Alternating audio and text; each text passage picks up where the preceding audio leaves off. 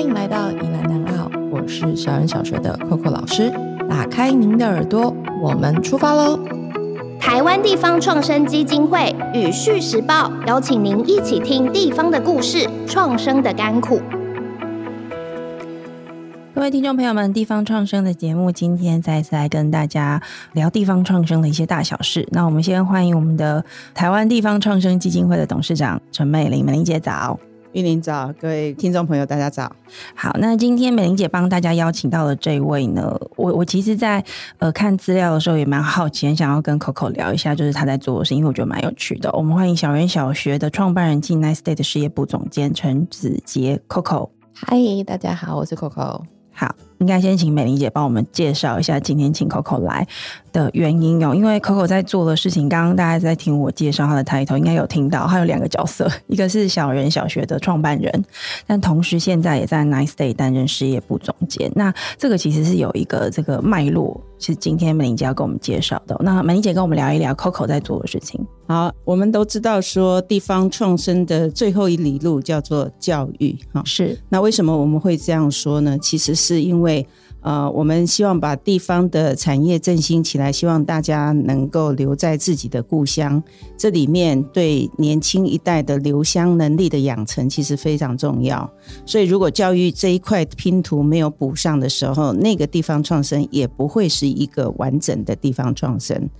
二零一八年那时候，我开始去关心宜兰的南澳。是那我们之前也呃邀请过赵文豪、赵小木是来过我们的 podcast，也谈到了他在南澳富裕这个苦茶对树，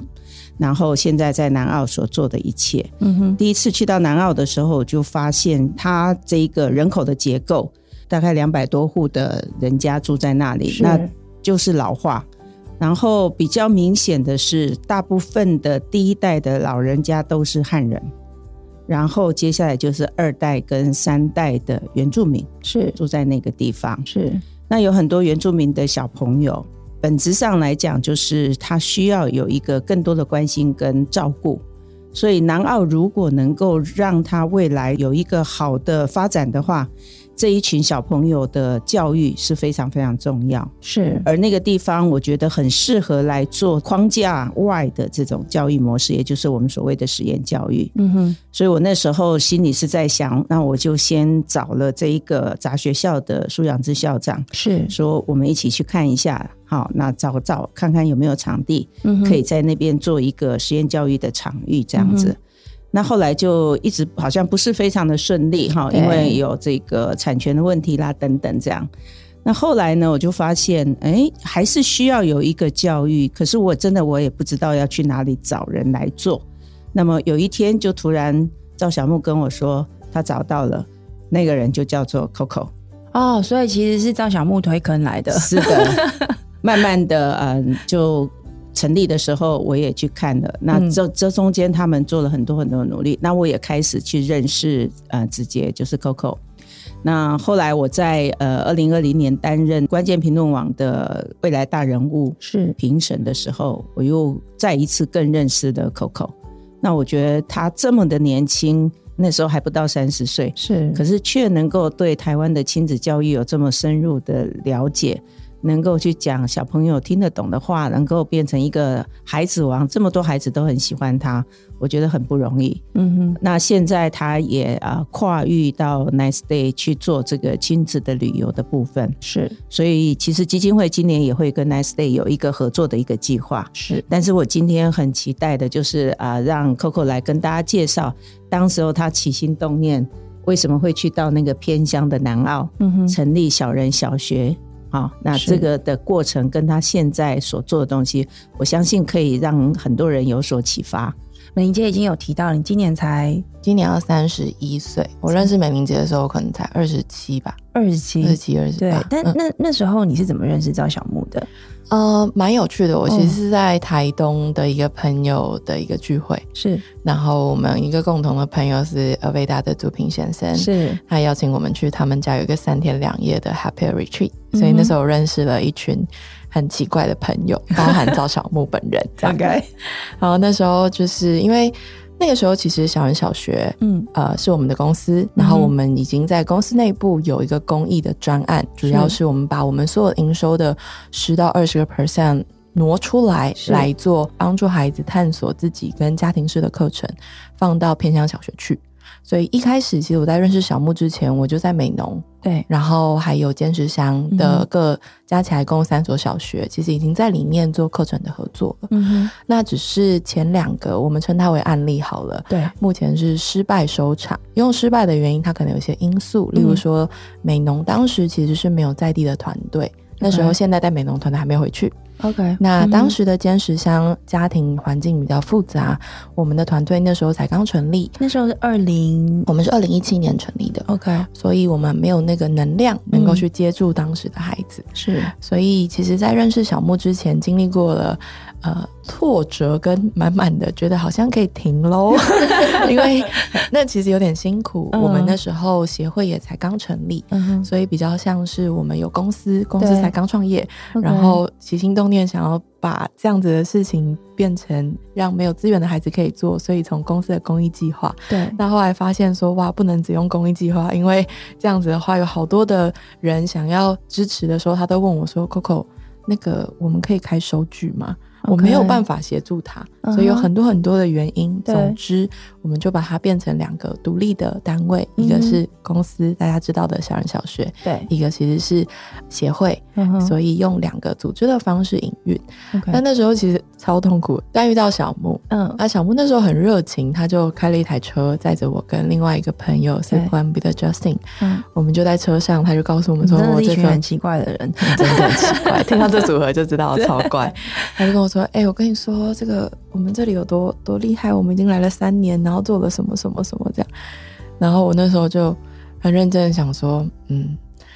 南澳离台北其实没有到很远，毕对竟我们去美农。”对，然后我们以前是一个学期去三个学校，加上在创业，所以你知道快疯了。嗯然后现在想说，好吧，那我们就把脚步放慢，然后选择深耕一个地方看看。哼，是，对，所以一开始选择南澳，我们都团队里面用个最舒服的方式 去。你是说想去的时候对跟，我们一个学期其实那时候只去六次，然后一 OK 次去三小时，所以也等于是十八堂课。 OK 对，但是这对我们团队来说是比较舒服的嗯其实状节态。奏跟呃，包含交通、时间的成本跟人力的配置，嗯都相对比去美农要来的轻松一些。是，但除了这个以外，还有一个关键因素，其实是当地的人。嗯，呃，我们在进去之前，其实小木的团队已经在里面了，对，所以其实不管是跟当地的农家合作，嗯或者是让我们更知道这个地方发生什么事情，是然后串接到学校或者是是相对应的镇上公所等等，其实是更容易一些的。这个其实有一点是你们跟小木小小木在那边经营很久，上次他来我们节目的时候有聊到嘛，所以等于是他把他在那边经营的可能性跟网络嗯都先准备了一些，然后是当你去的时候，等于是呃跟他一起，他带着你进去认识当地的人，呃，一开始是他带着我们进去，嗯，但是因为地缘的关系，对包含可能小木他们经营的比较是苏澳镇，对，那我们的孩子比较偏向的是南澳乡，是所以我们其实第一二年跟小木这边在关系人口这个部分其实是连的比较紧密的，嗯，但后来因为我们各自的发展，对然后到包含我们更深入的部落，对，然后到包含我们其实有呃 hire 当地的妇女成为我们的伙伴、嗯哼等等，所以其实我们比较像是我们各自都很努力在，他在产业端，我就是在教育端。是那我认为我们在做的一件事情是，我们试图想要拼凑一个示范，就是嗯很多的地方团队，它可能需要同时做产业，对又要同时做教育，又要同时做卖东西，然后它其实很 忙。对，但是就我们不能常常觉得说就到这里就好了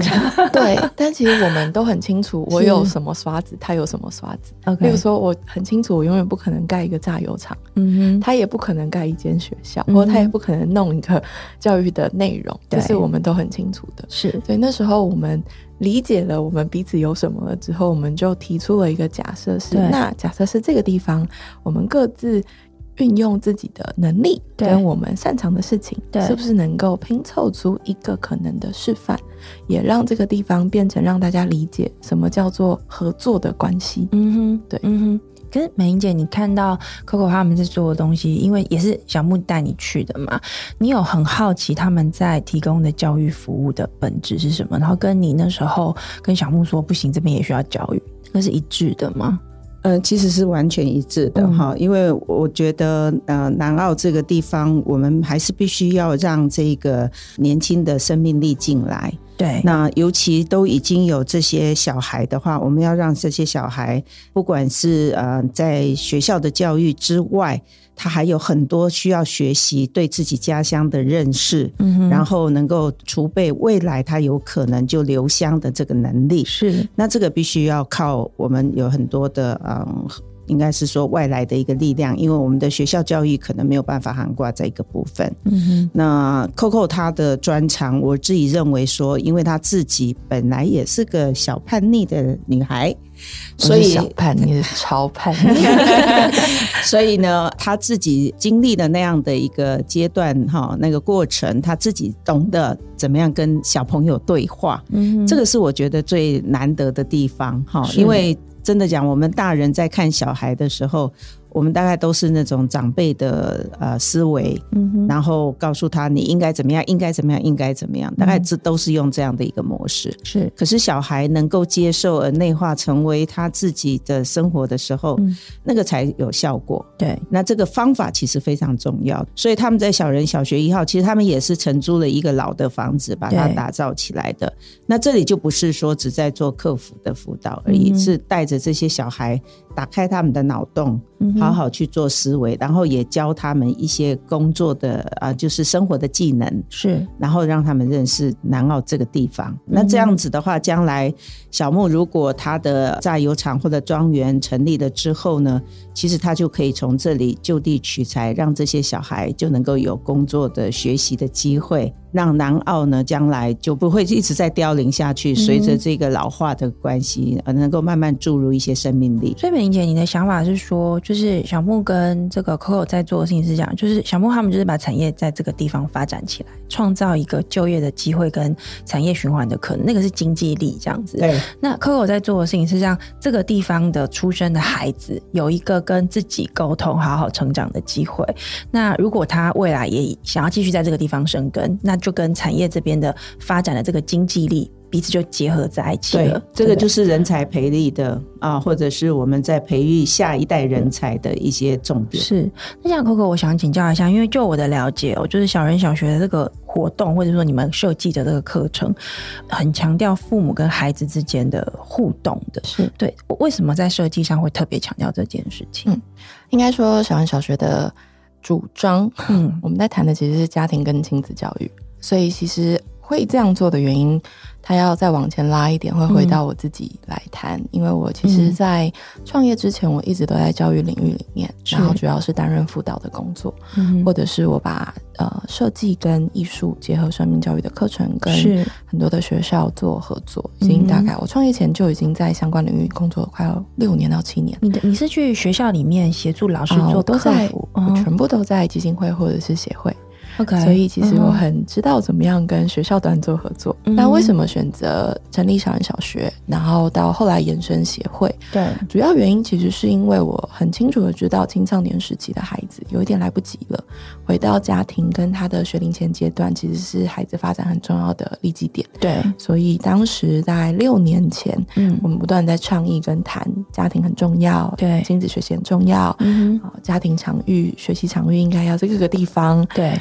对，那时候讲可能也讲的不是很清楚，但总之就这样子是弄起来了。这是第一个，所以我们所有的 program 里面，我们都在设计的是让家长可以更认识他的孩子，让孩子可以更认识自己。不管是工作坊、营队，或者是我们比较前期拍摄的各样的线上的节目也好，都在希望可以达到这个目标。嗯那达到这个目标之后的下一个阶段，就是我们不断地在谈，那有没有办法让更多的场域也变成孩子的教室？例如说，大家可以理解，我们在学习的过程当中，学校是我们的主要学习场域，哼，对但是学校以外呢，对其实很多地方都可以试，例如说，孩子去一个农场，这个农场可以教他什么？可以教他食物是从哪里来的。 OK， OK，那例如说，孩子去到了水族馆，他可以学到什么？他可嗯能可以学到原来鱼是长这样。OK，所以其实有很多的学习，它并不只是在课本本身。对，所以我们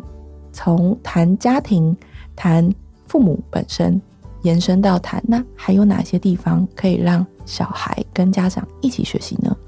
哎、我觉得这蛮有趣的，因为其实我之前在看一些跟儿童智商有关的一些文献的时候，就为什么儿童智商，或者是说呃现在的也有很多的成人智商，他其实到最后智商或他心理治疗内涵都会回到他儿时， 儿时创伤。那创伤大部分其实来自父母。那我觉得在这个过程里面，他会让每一个这个参与者，就是这个家庭里面的单位的每一个人都很辛苦的地方是，呃，父母不会故意伤害小孩。对，对，就是那个都不是故意造成的，而是是一种错待。那为什么会有错待？其实是因为父母他本身也承受很多很多的压力。就我们可能会一开始就觉得说，哦，如果有一个人他生了孩子，他就成为父母，但他其实也要学习如何成为一个父母。嗯对，那个是一个蛮辛苦的过程。那但是在这种比较我们说经济压力比较大，或者说在这个父母本身的资源比较少的时候。他其实也没有那个力气去学当父母，他就只是当父母而已。他可能就给孩子吃，给孩子该有的东西，他可能就已经精疲力尽了。这是第一层。那第二层是呢，我也看过一个说法，我觉得也是蛮有道理的。他说，even 是在这种很都市化的世界里面，父母亲经济能力相对比较好，可是呢，如果今天他的教育模式是以这个填鸭为主，或者我们不要讲填鸭，因为我们学校教育都已经设计好了嘛，所以其实你是把教育外包给学校。对父母来说，那父母他可能又很难介入，因为他让孩子去学校这个学习过程里面，他其实是要让孩子去辅以某一种社会价值期待，所以父母在这个过程，就算他心疼小孩子，他也会说，嗯，不行，你要去读书。 对，这这类型的，我觉得是现在的这个现代社会里面这个教育的一个困境。那我刚刚在听 Coco 讲的时候，我就蛮好奇的，就是你们在这样的一个教案设计里面，是不是某个程度其实也在陪着父母学会如何成为父母？基本上结构是在这个路线的，就是我们都在陪伴爸妈怎么样成为更好的爸妈，就是如同刚刚您说的，就是谁不想要当一个好爸妈？对没错但是嗯我们就真的不会啊。对那不会可能有几个原因，从刚刚的文献里面来看，或者再往前拉一点，就是实际上我这个年纪，或者是在比我长一些些年纪的对的女性，我们都生长在呃所谓的药水儿童的时代。那时候台湾的经济其实刚起飞，所以其实我们对于陪伴的质量跟记忆是没有的，嗯，或很少的。是，所以在这样的状态下，他很难知道他要怎么做。可是这五年到六年，我发现一些很有趣的状况，例嗯如说，你会发现年轻世代的父母出现了，对所以像我一样，觉得自己的童年觉得很很辛苦，很辛苦，孤或者单。是哎、怎么会这样，或者是哎、可不可以更好 OK 的这一群人出现了，嗯哼，所以这一群人就开始进来去思考说，哎、我们是不是能够要增加时间去陪伴我的孩子，是，避免他变成跟我一样，嗯或者是我们是不是要提高我们的陪伴的价值，对，而让孩子成为更好的人？嗯所以以你会发现，它其实跟时代的演进有关。没错，而你会看到，在五六年前或差不多十年前，不能五六，十年前，嗯，亲子共学，对，或者是呃父母选择先站离他的职场，陪伴孩子的这个趋势是出现的。没错， OK，然后这也会跟因为人类开始比较高密集的教育水平跟学习，嗯哼，所以开始有了不一样的选择。是我觉得这些都是一层一层环环相扣的。那在偏乡，你遇到的父母的嗯状况，我不确定跟你刚提的是不是是一致的完全不一样。那所以在偏向你做这件事情，你觉得他创造的这种新的家庭关系或是互动，有有哪些值得我们去理解的吗？我们在偏乡地区看到的现况，其实跟都市地区非常大差异。光是一个台湾现在，是对，例如说现在台湾的出生率是十三万嘛，但在南澳你会看到一个家庭平均会生三到四个小孩以上。增产报国的重要的地区，所以我们应该是的好好培育他们、欸。应该是说乡村跟都市的出生人口的差异。比例完是很全是高的 M 型化，嗯哼，嗯哼经济也是 M 型化这样。没错 OK，所以产生的状况，你就会发现，我们进去的时候，我们在当地不管是呃小人一号，它有点类客服，或者是对我们呃增加很多额外的课程给孩子，嗯或者是集获我们办家长的工作坊，或者是我们培训当地的幼儿园老师跟小学老师，怎么样设计更多符合孩子情绪发展跟儿童家庭发展的课程也好。嗯你都会发现一样的状况，就是父母参与的比例是很低的。嗯，所以，我们其实，在南澳也好，在协会的角色也好，是就跟公司都市型的课程就完全不同了。 OK 我们在南澳地方，我们完全都先主力跟学校合作，因为学校其实很像孩子的第二个家，所以我们的切角点就真的是以学校的课程嗯怎么样协力学校陪伴孩子，嗯或者是我们课后的这些陪伴孩子的状态跟数据，怎么样再对接回学校，做一个比较好的教育网络。嗯所以他的思路点其实是完全不同的。嗯那你刚刚问说，那在乡村地区的父母怎么办？对，我们现在的做法是我们完全从小孩开始做 起，你就叫小孩就叫爸妈来嘛，不是，是我们先把小孩长 好。例如说 OK 小孩可以自己练习怎么煮饭，嗯哼，小孩可以对一件事情有观点，对，小孩可以对自己的学习负责任，是从小孩身上先做起，这是第一步。 OK，我如果改变不了你的父母，那我就先从你开始。是那第二步是我们在协会从三年前开始有延伸一个 program，对叫做女孩联盟。嗯哼为什么呢？是因为我们发现女生成为妈妈的年纪太小了。如果从南澳地区来看，或说呃宜花东地区来看，是普遍性来说，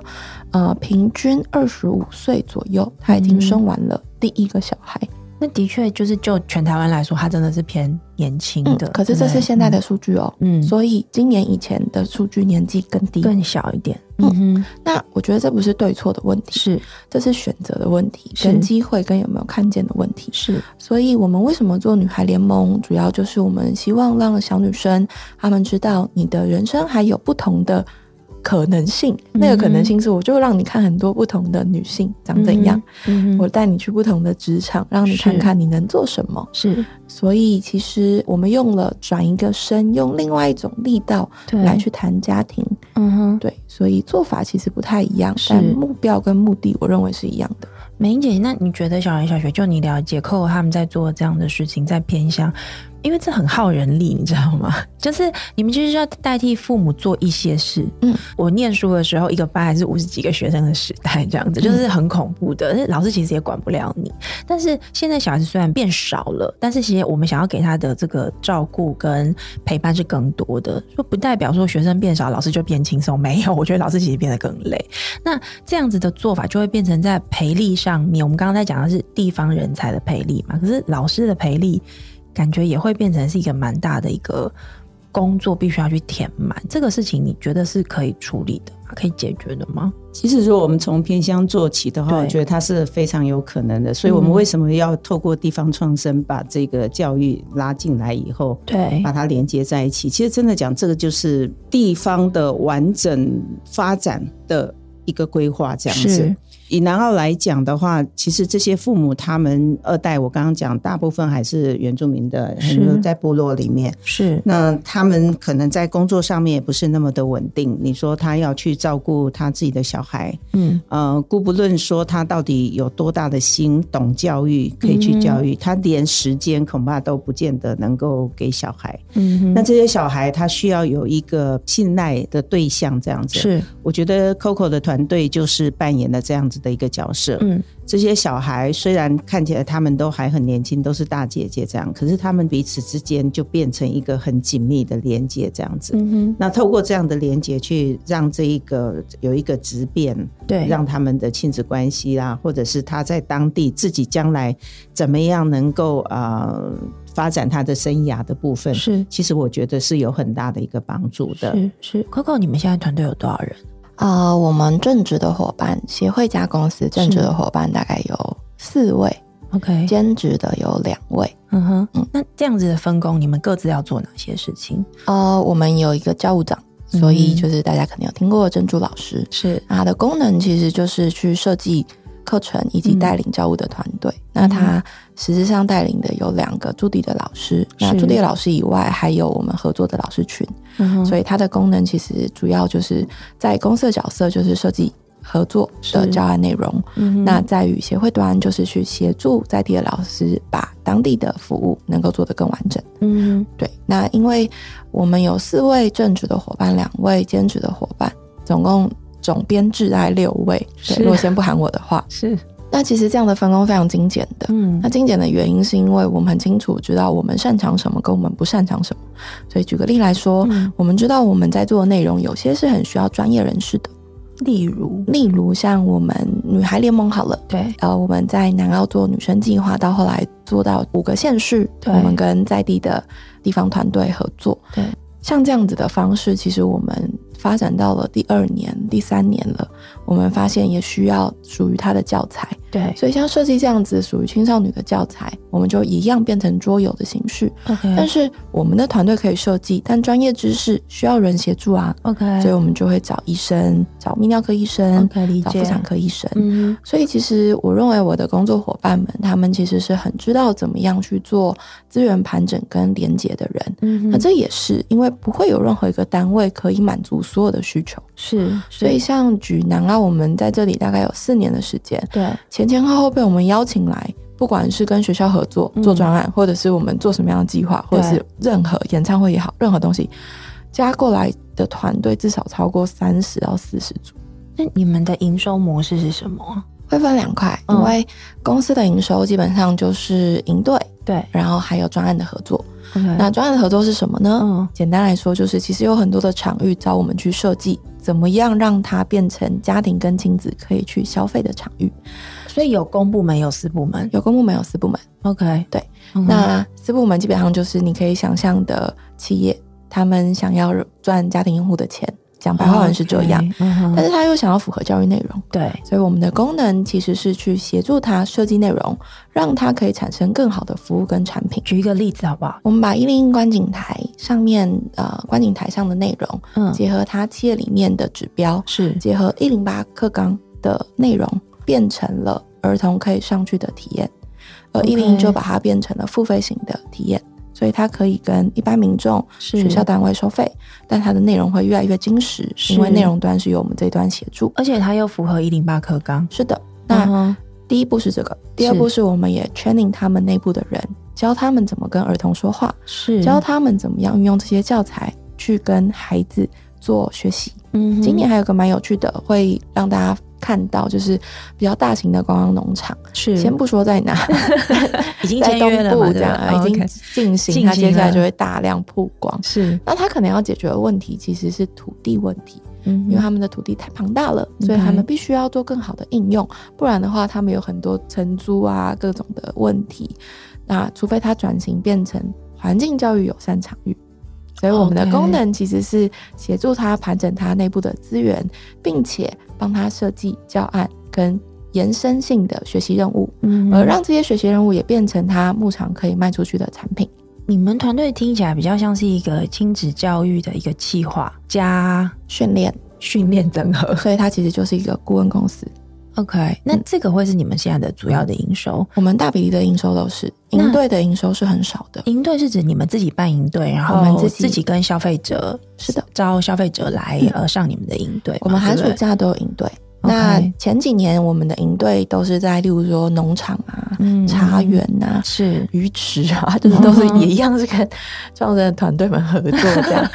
但哦这是的，确跟地方创生很合得来，嗯，对，所以有脉络嘛，大家 可以理对对很解。明显，就就听懂 了。嗯，那只是我们在前两年比较 focus，只把我们的场域放在南澳，所以我们有一些 program 就是小学生到乡下住三天，但其实他非常极度挑战都市型的小孩。为什么？你要他做什么？ 他们太痛苦了，他们要自己煮饭，还要跟一群完全跟他世界不一样的小孩学习。哦，所以是跟南澳的小朋友一起，他们要一起对不嗯对？对，所以像这样子的教育营队就很明确，我就是收都市型的家长，嗯让他们去乡村地区跟乡村的小孩们一起生活。嗯还有例如说，我们会跟实验学校合作，嗯让实验学校的小孩嗯来南澳跟南澳的小孩或对南澳的学校一起合作上课。那哪些课程内容我们也会参与？例如说，我们最典型的会让孩子做的是，如果你要留一个礼物在这里，对或是你要留一个点子在这里，你想为这个地方做什么？那这就是很完全是符合给都市型的孩子的，也很符合现在的课程发展。例如说，嗯现在学校端也在谈，不管是 SDGs 的课程，对或者是谈 PBL 的课程，对那我们也一样是把这样的教育模式来学习方法，还有教案的设计，也跟其他的学校端来做合作。是，不管是我们做亲子的顾问服务，就是针对于场域的改造，嗯或者是我们做课程的设计，我们主要公司的营收其实就是这两大块。嗯是那当然还有一些很小型的，例如说我们自己有做产品啊，我对们自己有做桌游，对情绪类的桌游给学校，让学校能够可以使用，或者嗯像非盈利幼儿园会跟我们采购。嗯那我们刚刚讲述的所有营收的二十个 percent 就会挪到十到二十个 percent 看项目的比例， ，OK，然后就会让协会来运用。嗯哼但很现实的是，协会的支出已经大过于我对们我的我我营收我了。就准备要问这个说，嗯那够用吗？我可以只是说完全不够。嗯一开始做美农或坚持箱是够的，因为量体是少的。 对起初的南澳也是够的，但现在已经不够了，因为现在我们服务的是南澳八个一个乡八间小学， OK，嗯然后加上我们有两个公益计划，就是一个是女孩联盟嘛，嗯女孩联盟分布五个县市， 然后。除了这个以外，我们还有一台艺术车。嗯艺术车是我们呃把情绪教育带给各个小学的方案。对那它也从去年到今年开始，也开始往花莲跟苏澳走。所以其实这些已经超过我本来可以能量做的。那有要取舍一下吗？ 呃， 有点难取舍，啊嗯因为它其实就是线性在发展中，那怎么办？所以就经费的部分，我们就开始加入了合作伙伴。所以像 OK 我们是有呃赞助商的，对，对，所以每一年不同的计划，我们就会有合作的伙伴，嗯哼，对，所以目前的状况会是这 样。美英姐，你怎么你怎么想基金会接下来要跟 Coco 他们的合作模式？我先说他现在的状况，他说协会那个部分其实是入不敷出嘛，因为一旦潘朵拉盒子打开了，还哎关不 起来，关不起来，因为可以做的事情非常多，没错也很多人看到，觉得非常的有意义，所以都会就是会来拜托他来做这样子。这个时候就是必须要去寻求各方的资源，对所以现在他们的协会是有小额的捐款的部分，嗯就是固定的小额捐款，是这个其实我也很期待大家，如果对台湾的偏乡的教育，或者是嗯他们在提的这些计划哦有兴趣的，其实都可以做成这个长期的资助者这样。对那另外，当然我们呃也期待像我们有很多的社团，像福伦社啦是等等，他们每年都有很多的公益计划，嗯然后是不是也能够来做一点点的协助这样？是是，他们用很小的人力，但是他们懂得去串接资源，哼其实他所做出来的效益就会非常非常的大。是那今年呢，因为 Coco 去年他自己又接了这个 Nice Day 的这个总监哦哈、是我看他去 Nice Day 以后，其实我也蛮开心的。为什么？因为我觉得，呃，台湾在走到现在，我们说未来的旅游啊，嗯哼当国门打开以后，呃，外国人要来到台湾，对我一直强调地方创生不等于观光，对没错，我们希望要的是一个生活的体验。是那这其中就很大的一块，其实我们可以去呃行塑这种亲子教育、亲子的体验的这种游程，我觉得这是非常好的。嗯嗯哼那有像呃 Coco 这样子懂得小朋友的语言的人来负嗯责这样的一个业务，一、在一个新创公司里面，嗯我是看得到他的一个未来的。嗯是因此，啊，我也知道我们的地方创生有很多刚刚提到的，它过去的很多的场域，其实都跟地方创生是连接的。对那我们现在确实也很多的团队有在做这个亲子体验的，或亲子的手作啦等对等这样的一个内容的。对但是呢，我们的团队坦白讲，他们并没有很专业在教育这个领域是的。那如果能够跟 Coco 这边做一个合作，是让他们懂得未来当这个国门打开，外国人来到台湾之后，是亲子的这种形态的是游程，可以让他们知道怎么跟小朋友对话，嗯怎么样带小朋友能够对台湾有更好的学习，哼，是然后能够带东西回去，这样，因为这个时候台湾真的要跟全世界做好朋友，没错，没哎，错，我们要更多的朋友才能够支持台湾未来，跟世界连接，对对而对且是对用人来做对连接，嗯这个力量才是会最大的，对所以我们担心说台湾的危险呐、或等等，如果当全世界都在支持我们的时候，那个嗯是力量是很大的，没错，所以我虽然觉得他们好像在做的只是一个小小的 business 这样子，可是我觉得它的效益会非常的大。嗯哼，然后跟地方创生的团队，如果我们呃能够去学习到他们的这一些 skill，他的是好的跟这个模式的话，对，其实对我们的团队也有很大的一个成长。嗯哼，所以今年我们会跟 Nice Day 来合作。如果我们甄选了你的内容 OK 的，我们可以让它就直接上架到这个 Nice Day 去。那 Nice Day 可以帮忙做很好的宣传呐、然后推广。那对我们团队来讲，我们也可以省掉这方面的一个呃经费，或者是这个你不用再分心嘛。没哦错，哎，那另外呢，他们还会跟我们成立一个加速器，嗯哼来培训我们的团队。 ，OK，哎，所以其实我们跟团队在谈这样的一个计划的时候，很多人都鼓掌，都觉得很棒这样子对。那既然他们就是要安排时间，看我们这个长期的合作能够有怎么样的一个进行。我觉得得听起来其实是把各个大家手上有的东西。 会会做的事情，把它结合在一起，互相彼此杠杆彼此嘛。那 Coco，你去接这个角色，这个是 Nice Day 的事业总监，对不对？嗯做的事情是什么？你的任务目标是什么？我觉得要娓娓道来一下这件事情，是其实非常有趣。嗯，我在小人小学成立第三年的时候，我就一直在思考小人小学的下一步。其实它应该会是像一个平台。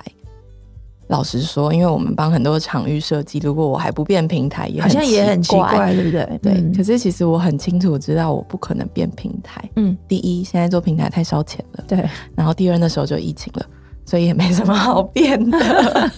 ，OK，但非常非常有趣，是因为、嗯呃，Nice 的母集团其实是方闹，对，方闹在一年半以前左右，他们很刚刚好的收购了 Nice Day。是，对，Nice Day 本身就是一个亲子预定平台。嗯，那收购完了之后，对因为我本来就跟呃方闹的创办人 CC 认识，是，所以他就我们有一个很漫长的对 话，然后最后的结论就是，反正他们邀请我去， 你们然后配对很久了，应该这样讲，一我直们在配对很讨论久这样子，对，但我们很久就认识 了，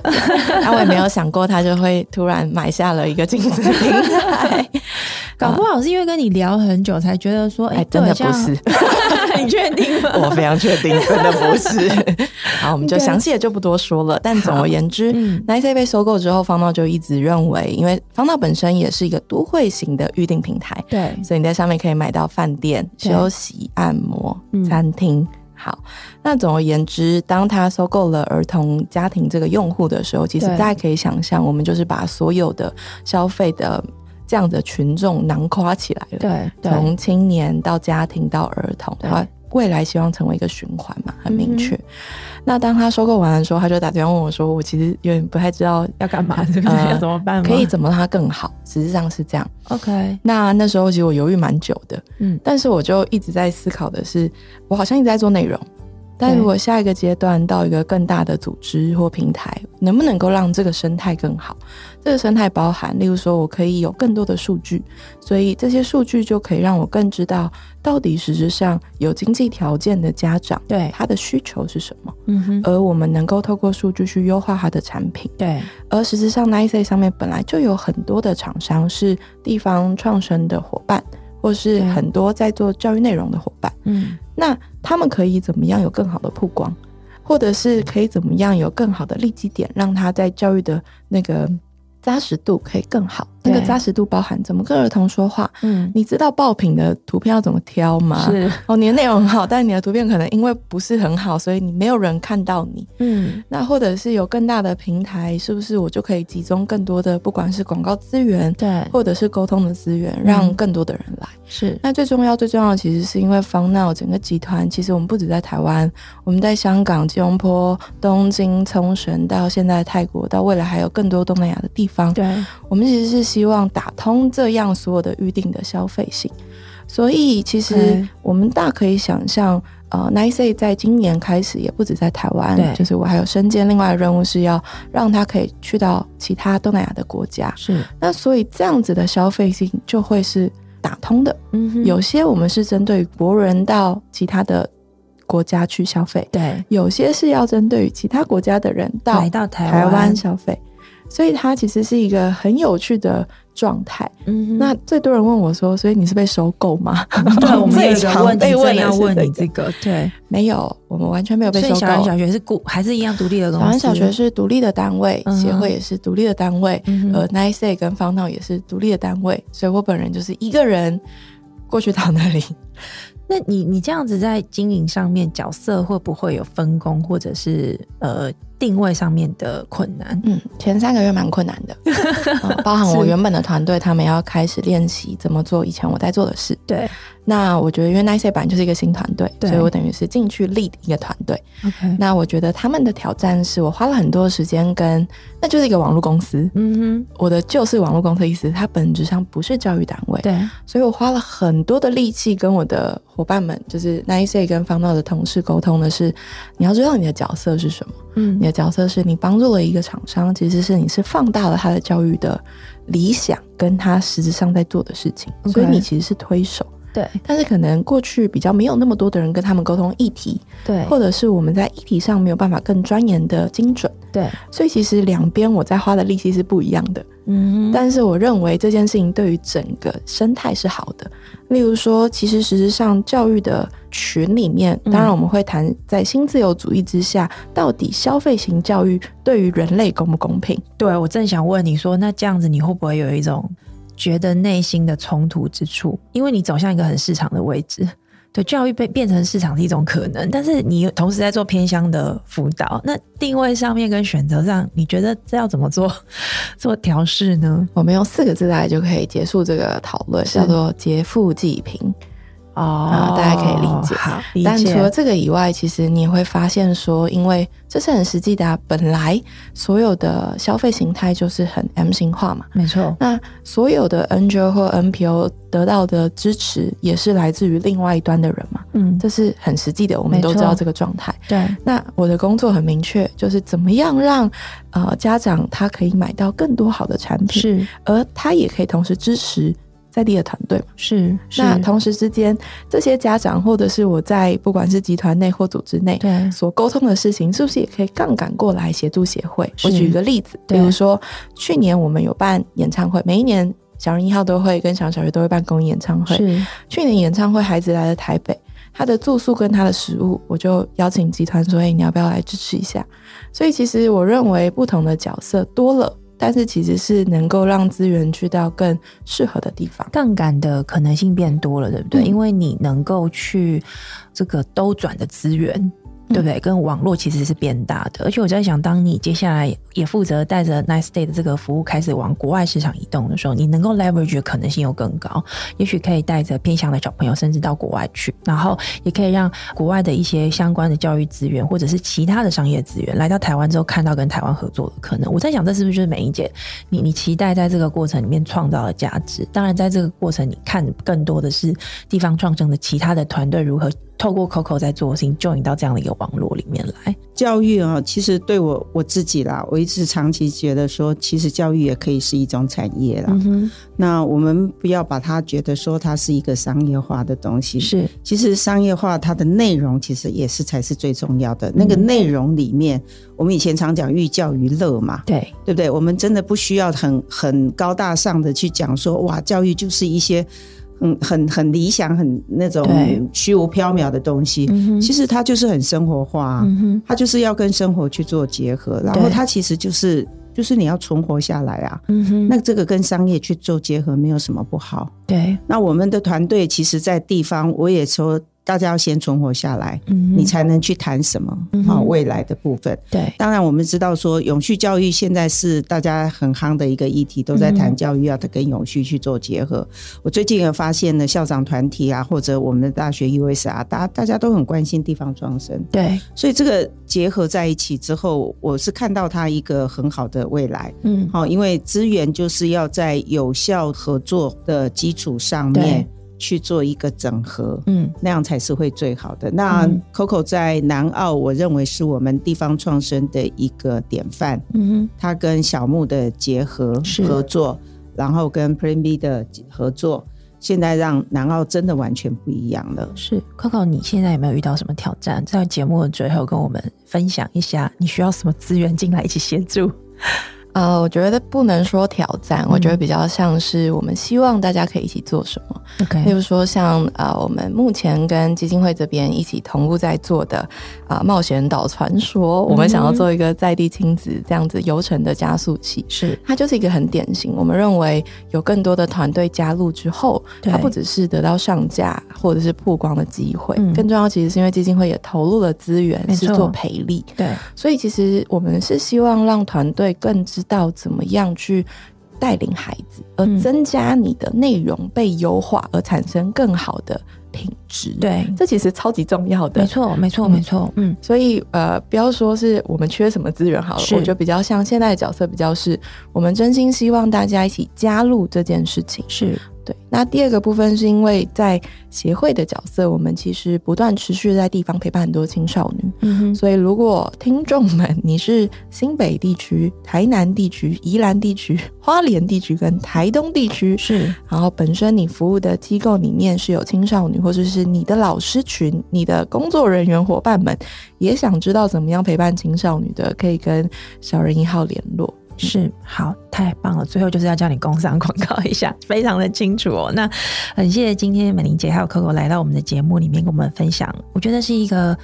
开始，对不对？今天在讲的故事，其实我觉得 Coco 在做的事情才刚刚开始。那也许明年或是接下来，如果有一些新的进展，我们再请美玲姐邀请 Coco 来跟我们分享。因为其实虽然我自己没有孩子，可是我看很多这种跟心理辅导有关的东西，我觉得孩子最需要的那个陪伴，是因为要给他一种安全感。跟他活在这个世界的自我认同，那台湾其实我们已经来到一个。我我们不是在追求吃饱了，我们需要活得好。这个事情，其实当我们把所有的资源跟力量投入给我们的下一代的时候，我觉得那才是让台湾变得更好的一种可能。那在这个过程里面，我觉得所有大人们也都会变得更好。这是我自己对教育的一点点的体会哦，也分享给大家。那感谢大家今天收听我们的节目。如果你喜欢我们的内容，可以在 Apple Park 上面给我们五星评价，还有在各大平台上面按下追踪。如果节目更新的时候，我们才会有办法通知到您。我们下一期再见喽，谢谢两位，拜拜。拜拜